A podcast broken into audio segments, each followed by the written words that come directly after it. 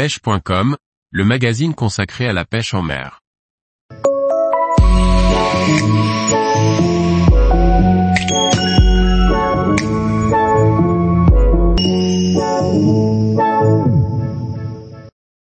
La pêche au cou à la grande canne ou le plaisir de pêcher les poissons blancs. Par Pauline Bellicourt. La pêche au cou à la grande canne est une technique très ludique et qui apporte de bons résultats sur les poissons blancs. Voyons ensemble le matériel à utiliser et l'action de pêche pour maîtriser cette pêche si particulière. De nombreux pêcheurs ont fait leur première prise à la canne au cou avec des gardons. Avec une canne télescopique ou un bâton en bambou, un asticot, de la mie de pain, ou à la graine. Chacun a sûrement encore en mémoire ses moments d'enfance. Mais la pêche au cou, c'est aussi une canne à emmanchement, appelée également grande canne.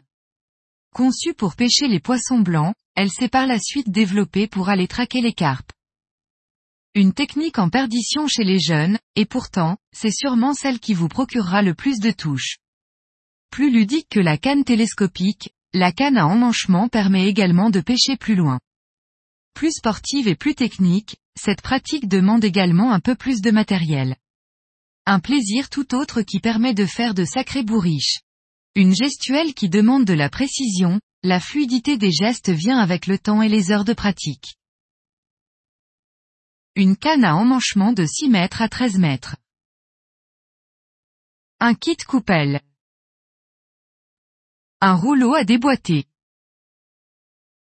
Des lignes aux formes et poids de flotteurs différents. Des hameçons aux tailles et diamètres de nylon différents. Des petits accessoires, sondes, dégorgeoirs, chiffons. De l'amorce et de la terre.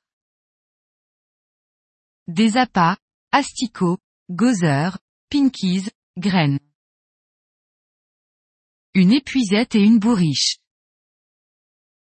Une station munie des divers supports. Un seau, un tamis et des bacs. Avant de commencer, installez votre station, ponton ou caisse correctement.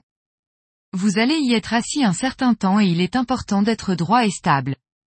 Certes, cela sera d'une part plus confortable. Mais d'autre part, cela vous évitera de vous faire mal au dos. Vous pouvez préparer votre amorce, avant de préparer le reste de votre matériel. Cela permettra à l'amorce de gonfler et de travailler au sein de ses particules. L'amorce, nommée, le bac, par les pêcheurs compétiteurs demande du soin à sa préparation. Certains vont préparer leur amorce, avec une recette de leur choix. C'est-à-dire, qu'ils vont sélectionner et associer les composants de leur choix.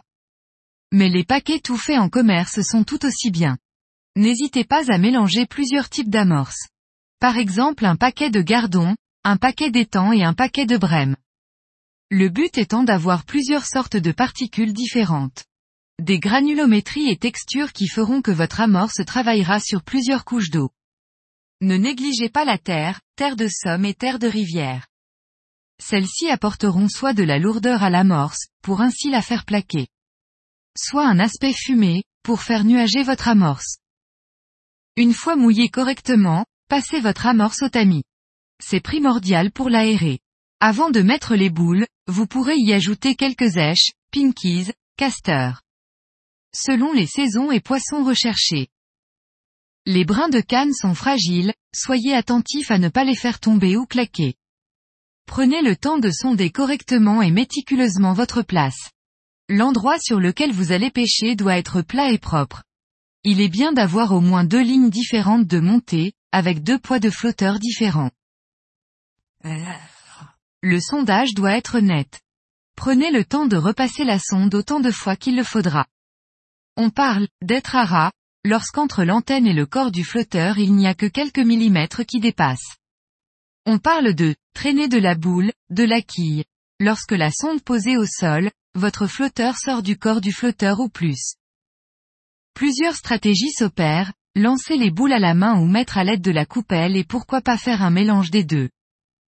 Lancer les boules précisément, ça se travaille. Il vaut mieux tout mettre à la coupelle proprement, plutôt que de mettre les boules à la main et d'en mettre partout. Une fois lancé, il est trop tard.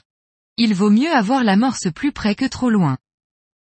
C'est parti pour entendre le bruit du rouleau tourner, la canne glisser entre les mains. La gestuelle doit être fluide. Et là encore, on peut dire que la pêche est un sport.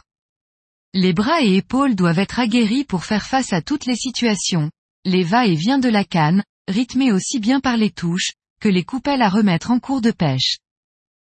Les gestes doivent être nets, et toujours identiques. Il est important d'avoir toujours la même installation, ainsi, vous pourrez avoir des habitudes qui vous feront gagner du temps et de la confiance. Sachez que les automatismes viendront au fur et à mesure du temps que vous allez passer à pêcher et pratiquer. Si tout est bien réglé, nul doute que vous ferez de belles bourriches. Après la photo souvenir, ne tardez pas à remettre les poissons à l'eau, délicatement.